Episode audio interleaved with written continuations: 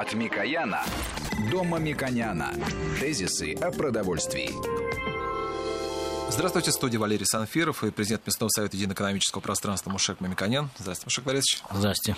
И мы поговорим о теме, которая обсуждается сейчас очень активно теми, кто потребляет продукты питания, то есть всеми, это новые рекомендации Минздрава по рациональным нормам потребления пищевых продуктов. Сразу скажу, что многие говорили уже изначально к этому отнеслись скептически, потому что сказали, как же так, так нас ограничивать, и вообще как можно там говорить. Ну, у нас программа просветительская, как вы говорите, Маша Борисович, поэтому мы будем говорить с научной точки да, зрения. и это хороший повод, именно утверждение или корректировка норм, э, поговорить, э, с моей точки зрения, самым авторитетным э, человеком в этой области, научным руководителем Института питания, академиком Тутеляном, который является безупречным авторитетом для всех специалистов мясной промышленности. Многие эксперты, которые у нас на программе выступали, они или сотрудники института, или были рекомендованы Виктором Александровичем. Поэтому я считаю, что самым компетентным образом мы сегодня обсудим истоки, откуда идет понимание как что нужно потреблять, как э, формируется пирамида питания, почему она так важна для общего понимания.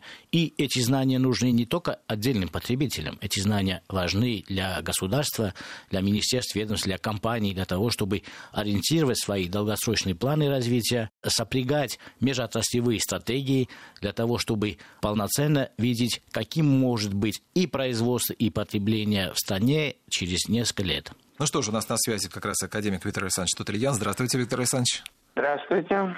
Проблема да. животрепещущая, но а, к ней надо отнестись очень не сдержанно, а разобраться в сути вопроса. С биологической, медицинской точки зрения. То, что мы называем нормами, это наша с вами физиологическая потребность в энергии и целого ряда пищевых и биологически активных веществ. Вот в этом суть вопроса. Мы должны получить с нашим рационом, не с каким-то отдельным продуктом, а рационом в целом, порядка 150 химических соединений. Причем э, часть из них, большая часть из них, незаменимые. И мы их обязательно должны получить. Это отдельные аминокислоты, отдельные жирные кислоты, витамины, минеральные вещества, микроэлементы, биологически активные соединения. Вот краеугольный камень, от которого надо плясать. Из чего мы их можем получить? Это фактически э, перечень блюд, продуктов бесконечен.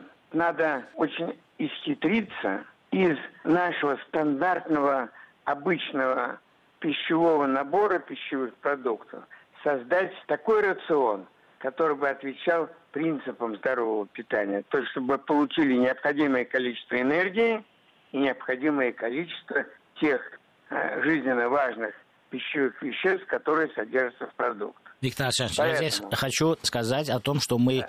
на передачах как раз э, говорим о рекомендациях, и очень важно, умозрительно представляем, как покупатель имеет возможность купить минимальными затратами, потому что не все э, потребители могут э, питаться так, как рекомендуют некоторые новомодные диетологи, да, питаться только орехами и так далее. И так далее. Поэтому, да, да, поэтому вот была создана такая концепция развития внутренней продовольственной помощи в Российской Федерации, которая была в 2014 году утверждена. И вот в рамках создания и реализации этой концепции были пересмотрены нормы, вот этот рациональные размеры потребления. При этом учитывалось состояние фактического питания. А что единственное, можно фантазировать как хочешь, но у нас есть стандартный набор привычных нам, любимых нами продуктов, и надо уложиться именно в эти рамки. Причем учитывать необходимость импортозамещения, это должно быть в основном,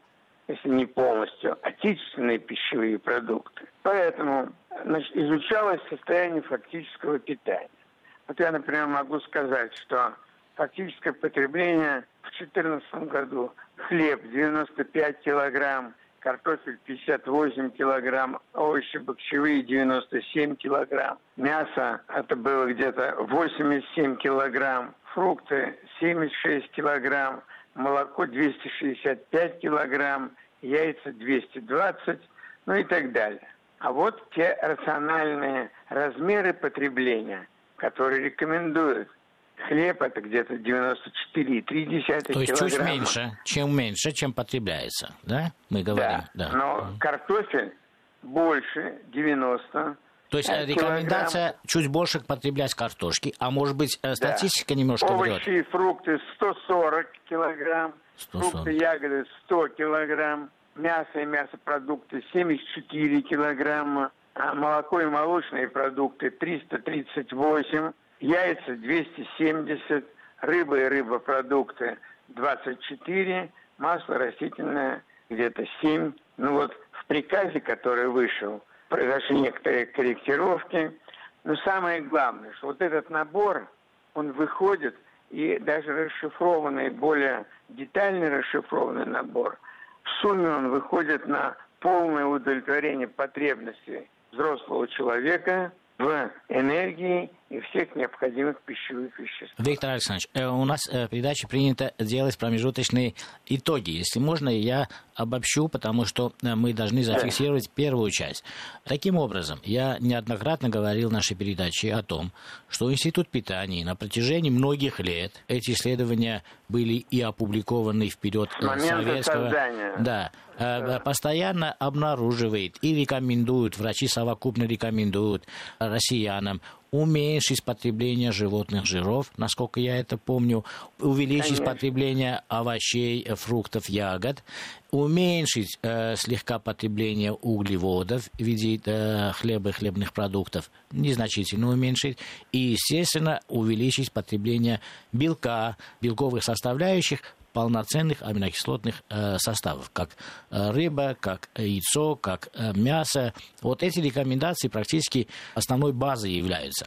То, что вы э, сказали, что есть некоторые корректировки, например, потребление хлеба на 1 килограмм снизить, это не является прямым, предположим, указанием, чтобы потребители чуть меньше хлеба да ели. Нет, да? вы абсолютно да. правы. Да. Именно это рамка, на которую надо ориентироваться. Виктор Александрович, у меня э, э, все-таки э, важный вопрос внутри этого обобщенного. Да, мы говорим о среднем потребителе, мы говорим об общих контурах, э, чтобы было бы правильно ему в каких пропорциях потреблять.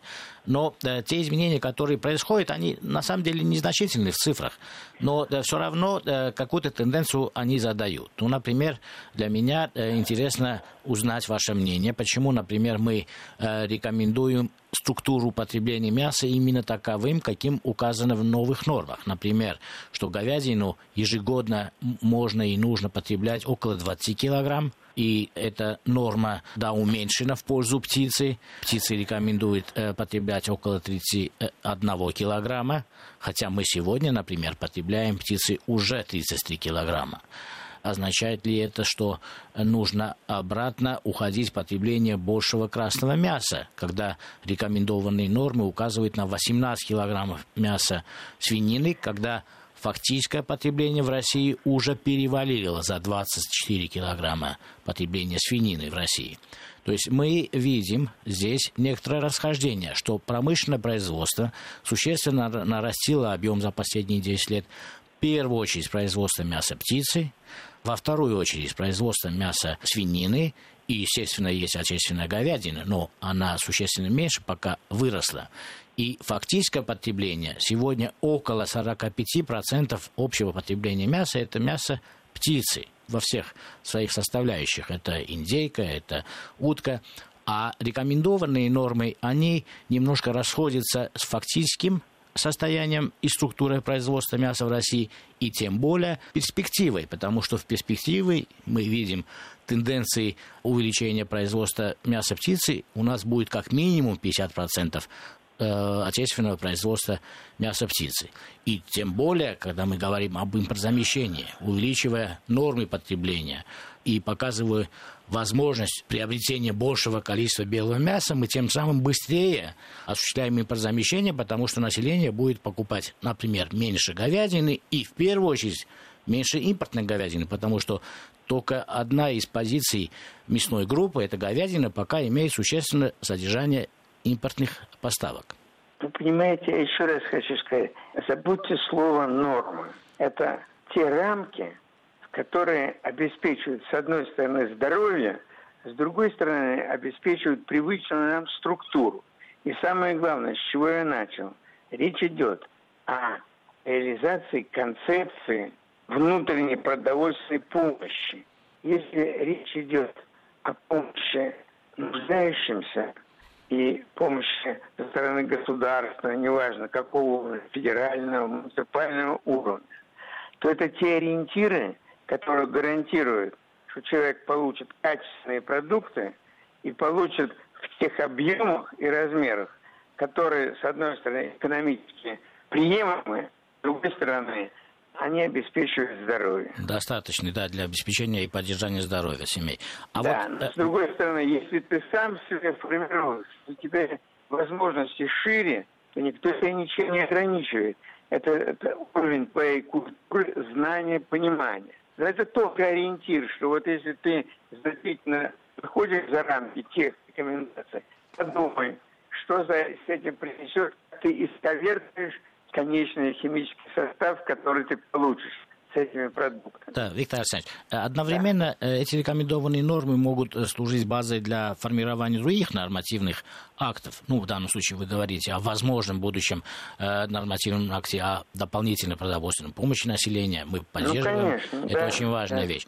А вот э, как обстоит дело с минимальной потребительской корзиной и э, может ли новые нормы корректировать структуру минимальной потребительской корзины? Потому что по минимальной потребительской корзине определяется также и часть инфляции.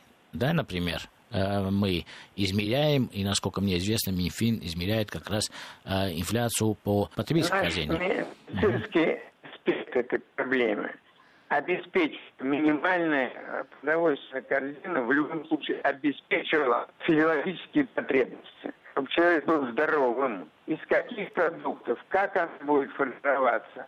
Э, здесь есть возможность для флуктуации, для определенных изменений. Ну, конечно, и это утвержденное Минздравом документом тоже будет лежать в основе как ориентир для э, минимальной политической корзины. Виктор Александрович, многие средства массовой информации, э, комментируют э, настоящие нормы, говорят о том, что все-таки э, есть рекомендации, они видят это по показателям, уменьшить потребление хлеба для населения. Это означает, что, наверное, население должно потреблять меньше хлеба, больше овощей, ну или картошки. А, а можно так э, сказать, вот с медицинской точки зрения, если потребление хлеба ну, какой-то человек или семья уменьшает и одновременно на ту же величину увеличивает потребление круп. Это все-таки э, одно и то же или э, это разные вещи? Лучше круп э, побольше есть для того, чтобы получить калории от углеводов и нутриентный состав от тех же круп, из которых ну, делают хлеб. Это близкие вещи, да. Взаимозаменяемые. Да. Но, например, я люблю хлеб. Да. И, естественно, я должен корректировать свой рацион, если я потребляю больше хлеба, но за счет определенных сортов хлеба, цельномолотого зерна и грубого помола, понимаю, что это мне э, значительно более важно, уменьшая потребление крупяных изделий. Баланс – но это на индивидуальном уровне. А когда ты говоришь о питании каких-то определенных коллективов или продовольственной помощи, ну вот это тот ориентир, который, с одной стороны, дает, я еще раз подчеркиваю, гарантию, что это здоровое питание, это питание из отечественных продуктов в основном и экономически доступно. Виктор Александрович, у меня вопрос такой э, достаточно чувствительный. Например, ну, особенно в периоды экономических кризисов, и мы очень часто говорим, именно э, подсказываем такие рекомендации с помощью специалистов, которые, экспертов, которые участвуют в нашей программе. Ну, например, семья не может себе позволить больше овощей, не может позволить больше ягод, фруктов, да, в сезон определенное количество может. Но в целом э, многодетная семья, предположим, находится в, ситуации, когда она бюджетно не может позволить увеличить потребление овощей и фруктов. Они все-таки вне сезон э, дорогие. Вот э, была рекомендация, что можно принимать комплексы э, витаминов. Вот насколько это э, взаимозаменяемо, если нету экономической возможности следовать рекомендациям э, врачей и диетологов, и мы сами понимаем, что на протяжении долгих-долгих лет большинство семей не доедают э, именно овощи, фрукты, ягоды, а переедают углеводы и жиры. Ну, понимаете, А когда мы говорим овощи, фрукты, ягоды, мы должны понимать, что это могут быть самые обыкновенные, причем самые дешевые овощи. Это капуста, свекла, морковь и так далее.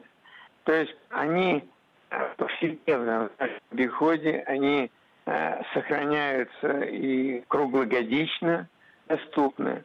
Понимаете, речь не идет о каких-то изысках. Да, фрукты, э, фрукты некоторые овощи, некоторые мы зарубежные. Но мы не можем их покупать. Ну, э, вполне наши родные яблоки, они э, заменят стопроцентно э, любые там ананасы и, и авокадо. Любые. Ну, авокадо это ближе к овощам. Да. Я Но... вот обратил внимание, что в рекомендованных нормах 50% фруктов это именно яблоки.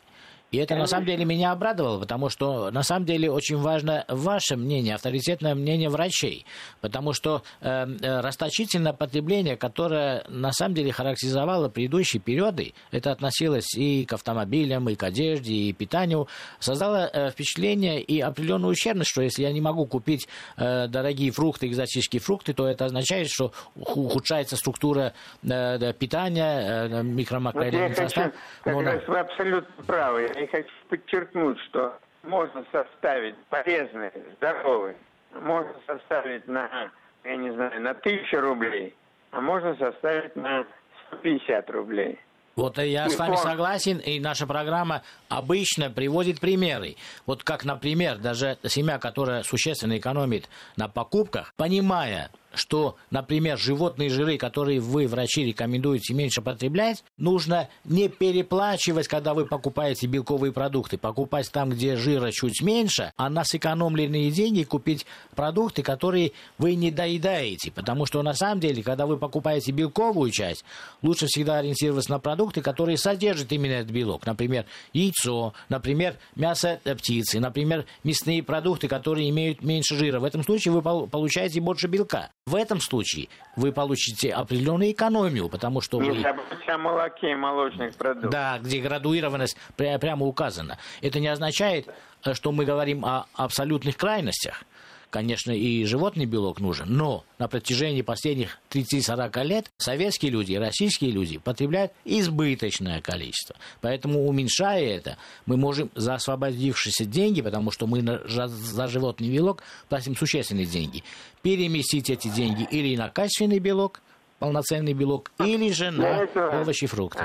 Для этого открыть рубрику «Экономика семьи» экономика питания. Я еще раз говорю, вот можно рацион сделать одинаково полезным с химической точки зрения, все необходимое и на тысячу, и на 150 рублей. Да, и это, да. кстати, актуально не только для семей, потому что а, при отраслевых стратегиях и межотраслевых стратегиях мы очень часто ориентируемся на уже сложившиеся параметры. И очень тяжело происходит переход э, с одного типа экономической формации производства тех или иных. Ну, или понимаете, пассивных. это общая культура, престижность каких-то там вдруг. Вот также, если у меня нет на столе, ну, допустим, там какой-нибудь определенных сортов рыбы или деликатесов.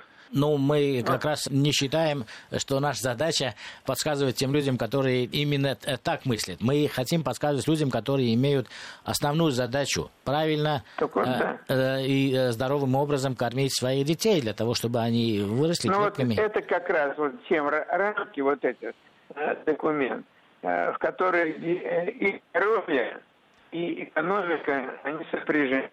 Ну что же, я, наверное, думаю, поблагодарю нашего гостя, научного руководителя Института питания Российской Академии Наук э, Виктора Александровича Тутельяна за участие в нашей программе. Э, спасибо большое, Виктор Александрович. Спасибо. Спасибо вам.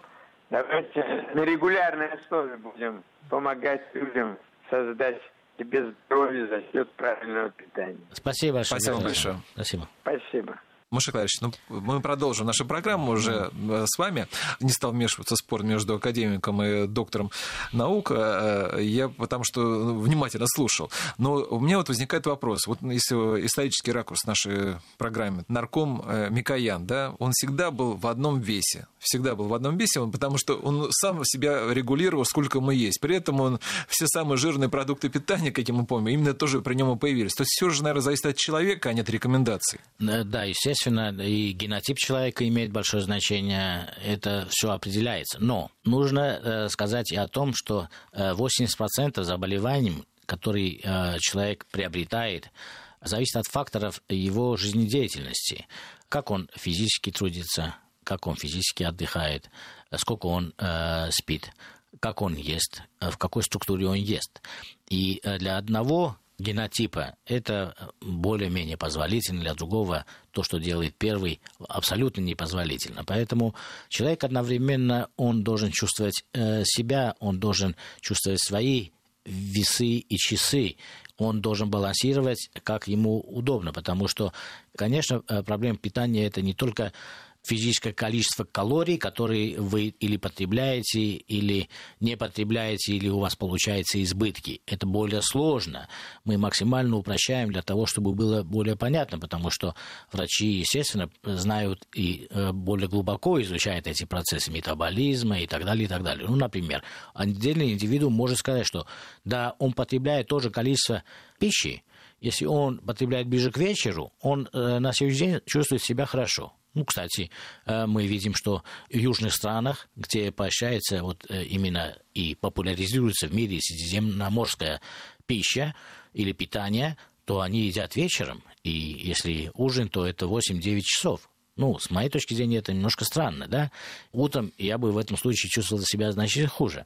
А есть люди, которые, э, если вечером не едят, но совокупно в день они съели столько же калорий, столько же жиров, белков, углеводов, то они чувствуют себя иначе. Это разность метаболизма. Поэтому каждый человек должен э, знать свое равновесие и э, время, когда ему правильно есть те или иные продукты.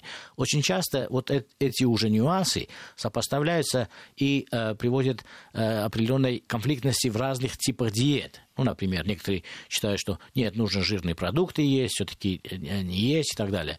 Здесь мерилом справедливости должно быть умеренность мы должны говорить о том, что все должно быть умеренно. И поэтому, если мы 30 лет совокупно, это не означает конкретно э, какой-то отдельный потребитель. Совокупно население Советского Союза и России по разным причинам. Это исторические причины, это производственные причины, индустриальные причины были.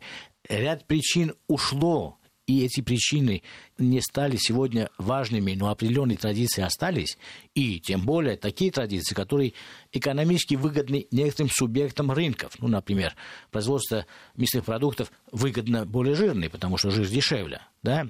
Но рекомендации врачей всегда нас ориентировали на обратное. Меньше жира, ешьте мясо, а не жир, который может также являться э, в вашем э, представлении мясо. Это не означает, что не ешьте вообще э, жирные куски никаких продуктов. Речь идет о тенденции, которые мы должны запустить. Почему это важно? Потому что если общество в целом не говорит об этом, если потребители своими действиями не поощряют и улучшение своей структуры питания, одновременно и производители, не видя такие тенденции, будут в будущем инвестировать именно э, те направления, которые уже сложились. И поэтому им лучше, конечно, иметь знания и видеть, что тенденции меняются для того, чтобы через 5, 10, 15, 20 лет, инвестируя в долгосрочные планы развития, как раз следовать тому, каким будет потребительский спрос через 20 лет. Машек Борисович, мы прервемся сейчас на новости, а уже после новостей ну, снова продолжим обсуждать рекомендации Минздрава по рациональным нормам потребления пищевых продуктов. Тезисы о продовольствии.